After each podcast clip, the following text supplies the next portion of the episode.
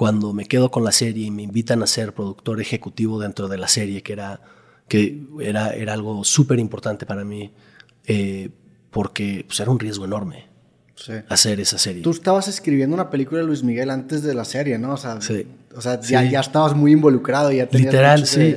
Estaba yo con, con, con mis socios, con, eh, bueno, Dave no es mi socio, pero es muy, es muy amigo mío, y Josh. Eh, sí, escribiendo una, un guion para una película de Luis Miguel. Ok. Estábamos ya platicando con el agente de Luis Miguel para sus derechos cuando nos enteramos que alguien nos los gana. Y ese alguien es Mark Burnett, que es un productor con quien yo trabajé en una serie que se llama Dove Keepers, pero Mark Burnett es un crack. El cuate es productor de The Voice, de Shark Tank, de Survivor, es el presidente de televisión de MGM, es un productor súper, súper, súper picudo.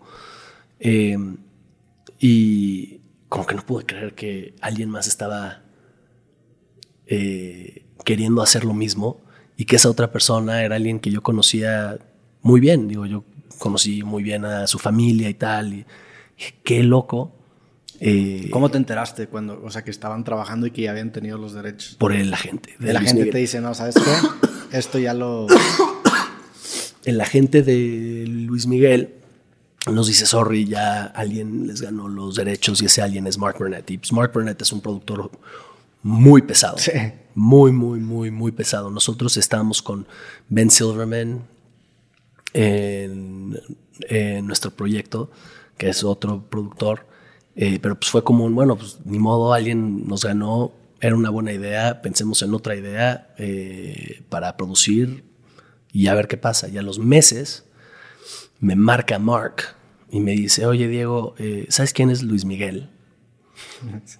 Y yo, me, yo le digo, ¿sabes quién es Ben Silverman? Y dice, claro, nosotros le ganamos los rights, los derechos a Ben. Le dije, bueno, yo estaba metido en ese proyecto con Ben Silverman. Como, ¿qué? No puede ser. A ver, ven a mi oficina.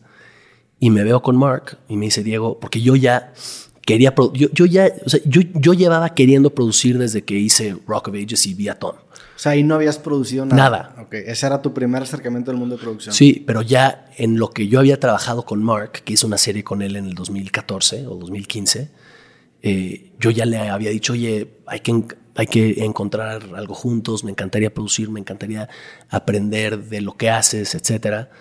Y cuando me marca Mark y me dice, ven a mi oficina, dice, ¿por qué no producimos juntos esta serie?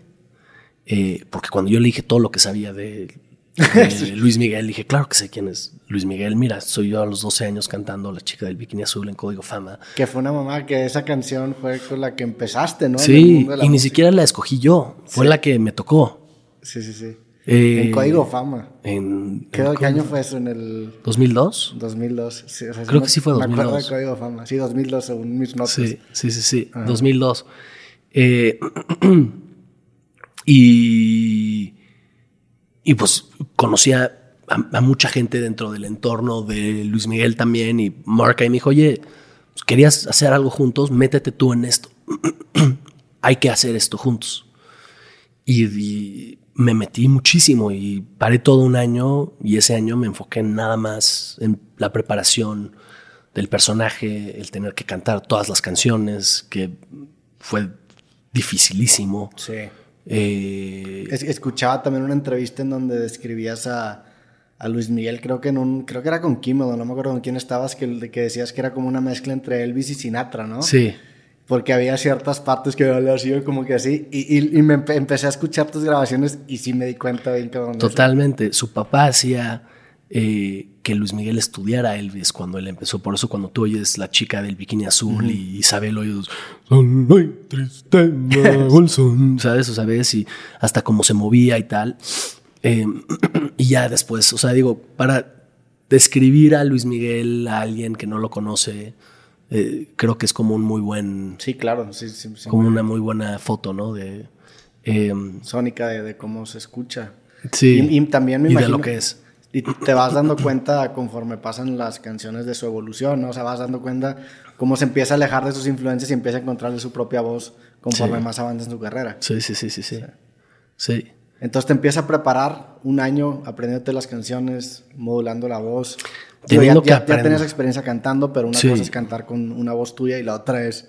Totalmente diferente. Entonces me fui con el mismo maestro de canto que me tocó en Rock of Ages, Ron Anderson, que ya murió en paz descanse, que fue un maestro que me cambió la vida porque en Rock of Ages eran muchas canciones muy, muy altas, muy agudas. Don't Stop Believing, Waiting for a Girl Like You, Jukebox Hero, Here I Go Again, son canciones de rock de los ochentas que son muy altas.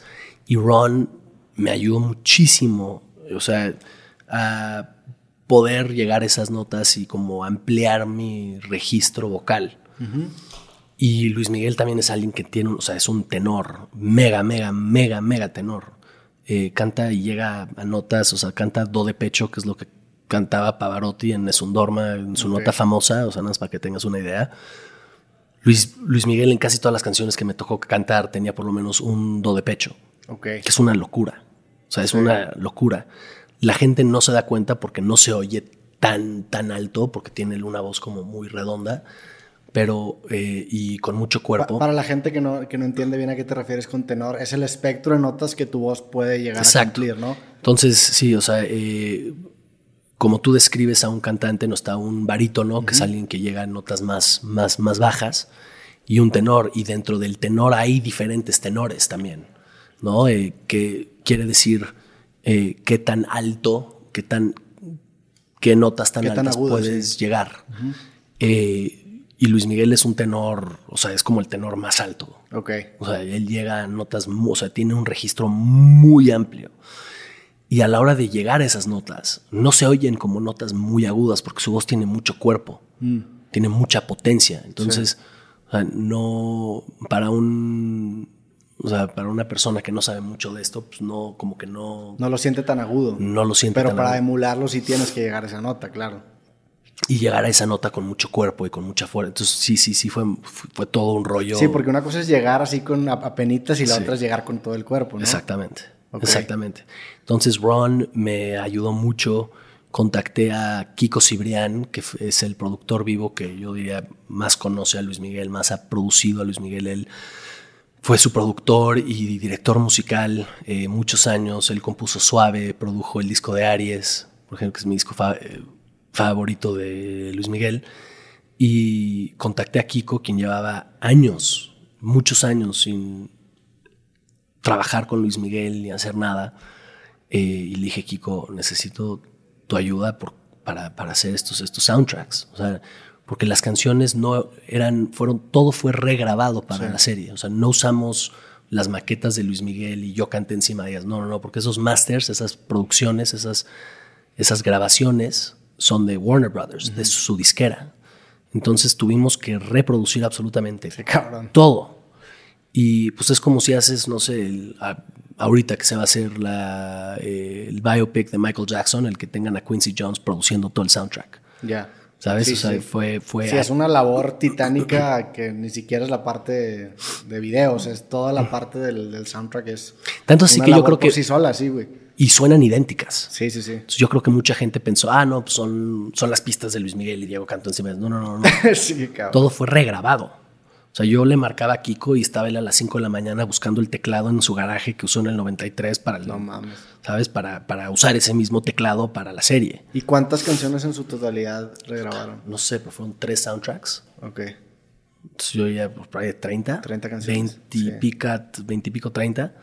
Eh, pero fueron cinco años de mi vida, todo esto. Y sí fue un, fue un aprendizaje increíble. Nadie, nadie, nadie pensó que iba a tener el éxito que tuvo yo lo veía como un riesgo enorme, pero trataba de no enfocarme tanto en el riesgo, sino en hacer mi mejor trabajo para actoralmente acercarme a, él lo más posible. La primera vez que me tocaba un personaje eh, donde me tocaba salir como, como alguien que vivió. Entonces fue una transformación total. Eh, el lado vocal como cantante, el lado como productor. O sea, sí fue, o sea, fue, fue, fue mi vida esos cinco años. Sí. Em, y sí, cuando terminé la primera temporada, o sea, yo no soy un actor de método, que un actor de método lo que quiere decir es que cuando te toca eh, hacer un personaje, estás tú metido en ese personaje por, el, por la duración del rodaje. por ejemplo, si ahorita, no sé, me toca hacer un personaje que se llama Carlos, yo te diría, Roberto, dime a mí Carlos, no soy Diego. Hasta que me toque terminar. Eh, toda la grabación. Toda la grabación y estás tú en personaje en todo momento. Y hay, y hay actores que deciden hacer eso, ¿no? Como Daniel Day-Lewis o Joaquín Phoenix, hay, hay, hay, muchos. Jim Carrey también hace eso, ¿no? no tanto. Eh, Vi la de Jim and Andy. Jim pues, and Andy, claro. Sí. Claro, claro, claro, claro. Eh, son súper, súper. Eso fue un poco lo que me pasó a mí después de la primera temporada, pero yo no lo hice conscientemente, o sea, yo no dije, voy a ser Luis Miguel y todos díganme Mickey por estos seis meses, no. Eh, pero de repente, o sea, inconscientemente cuando me tocaba, no sé, pedir unos tacos con mis amigos, se me salía el pedirlos con la voz de Luis Miguel y mis cuates me decían, oye, güey. que te conocemos de toda la vida, sí. Sí, como, ¿qué pedo? yo, perdón, perdón, perdón. Y al terminar la primera temporada sí fue como un wow, o sea, pues me veía yo con, o sea, físicamente diferente. Llegaba yo al hotel después de filmar todo el día y me veía como Luis Miguel, no me veía como yo porque me hice lo de los dientes. Y sí fue como todo un proceso de meses después de como, a ver, suelta a Luis Miguel, ahora encuéntrate a ti otra vez, terapia, eh, como para volver a, a mí. Y ya las, ya las siguientes temporadas, la 2 y la 3, ya estando consciente que me pasó eso, sí hice como una... O sea, fui muy consciente de cuando me quitaban todos los prostéticos o salía de ahí, era ya dejar a Luis Miguel ahí y, y volver a mí.